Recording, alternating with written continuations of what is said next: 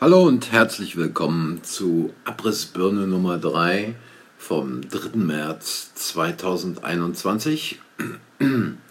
Und zu Beginn wie immer die aktuellen Zahlen seit Beginn der Krise am 1.3.2020.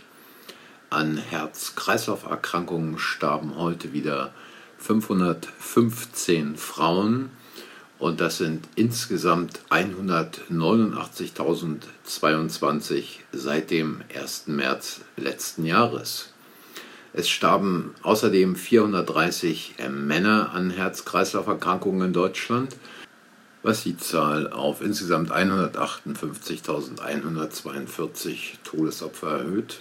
Und auch heute starben insgesamt an Herz-Kreislauf-Erkrankungen wieder 945 Menschen und seit dem 1.3.2020 insgesamt 347.164.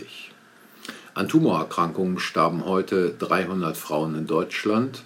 Insgesamt bisher in der Krise seit dem 1.3.2020 110.196 Frauen und ebenfalls heute wieder 353 Männer was eine Gesamtzahl an Toten von 129.455 Männern macht. Insgesamt starben heute 653 Menschen in Deutschland an Tumorerkrankungen und seit Beginn der Krise 239.651. Wie in den letzten Tagen auch schon, kommen wir jetzt zu den Unfalltoten. Heute starben in Deutschland 51 Menschen 75 Jahre und älter durch Unfälle, was 18.735 Todesfälle seit, der Beginn, seit Beginn der Krise ausmacht. Und im Alter zwischen 15 und 75 Jahren starben heute 23 Menschen in Deutschland durch Unfälle. Insgesamt seit Beginn der Krise waren es 8.383. Insgesamt heute gab es 74 Todesfälle in Deutschland durch Unfälle, was die Gesamtzahl der Toten auf 27.118 erhöht. Tja, soweit die Zahlen. Und heute geht es darum, Schiller, Jesus, die sind allen bekannt, genauso wie die Maske und die derzeit laufende Raumfunk. Ähm, das Deutsche Literaturarchiv Marbach lädt in jedem Jahr Redner anlässlich des Geburtstages von Friedrich Schiller ein. Und im November letzten Jahres, also im 2020, war der Festredner Dr. D. Ich denke, jeder von euch weiß, wer mit Dr. D gemeint ist. Und Dr. D sagte dann in seiner Würdigung, in seiner Schiller-Rede, dass es Friedrich Schillers Anliegen ist, das Freiheitsvermögen und Freiheitsbewusstsein des einzelnen Menschen und der Gesellschaft insgesamt zu stärken. Und er verblödete sich dann nicht, auch noch zu bemerken, dass auch Schiller eine Maske tragen würde. Tja, inzwischen scheint es also für die Propagandaabteilung des Zentralkomitees gar keine Grenzen mehr zu geben. Und ähnlich wie beim Nobelpreis, der spätestens also mit der Verleihung des Friedensfriedhofs Nobelpreises an Obama jegliche Reputation verloren hat, versucht man in Deutschland also den Glanz eines der größten deutschen Dichter für politische Interessen zu nutzen. Und wenn Dr. D noch von Gemeinsamkeiten zwischen sich und Schiller spricht, so weiß man, dass es spätestens jetzt an der Zeit wird, äh, zu erkennen, äh, was Dr. D in seiner geschickt verborgenen Eitelkeit quasi antreibt.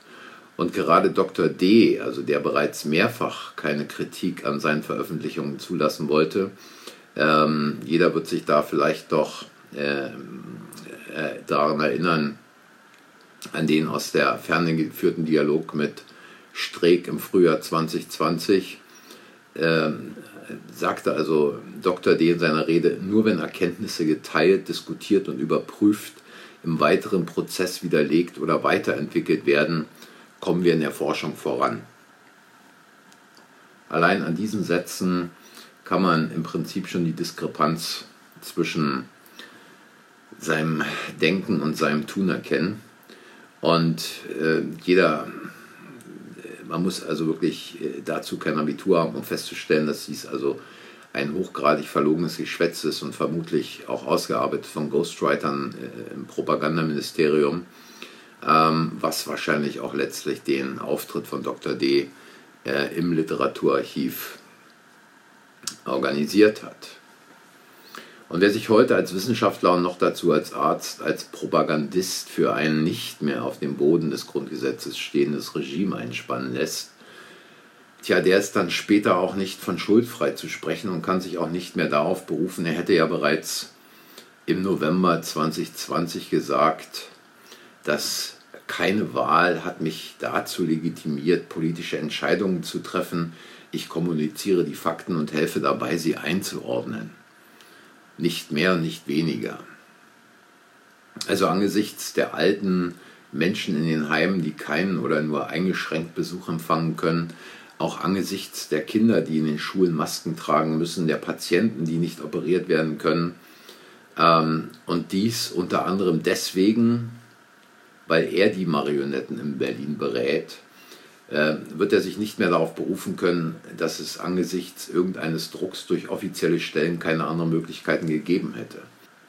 Und sollten die Dinge aus der jetzigen Krise einst aufgearbeitet werden, und ganz sicher, das werden sie, wenn man sich anschaut, wer heute alles noch verurteilt wird im Alter von 90 oder 100 Jahren, weil er irgendwo aus einem Fenster auf eine Gaskammer geguckt hat, äh, dann sollte sich auch Dr. D. nicht auf seine Schiller-Rede berufen können und behaupten, er hätte schon immer für Freiheit eingestanden.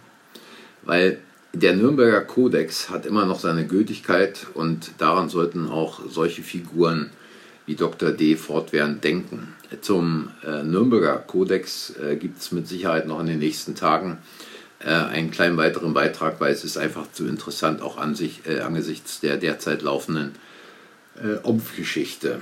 Also dies auch nochmal angesichts der Nadelpeaks-Kampagne, ähm, wo ja auch die Propagandageschütze in Deutschland gerade auf Hochtouren laufen. Und mit dem Motto Jesus hätte sich ompfen lassen, versucht man letztlich auch den letzten Deutschen dazu bewegen, den Ärmel hochzukrempeln und sich die Suppe in den Oberarm jagen zu lassen.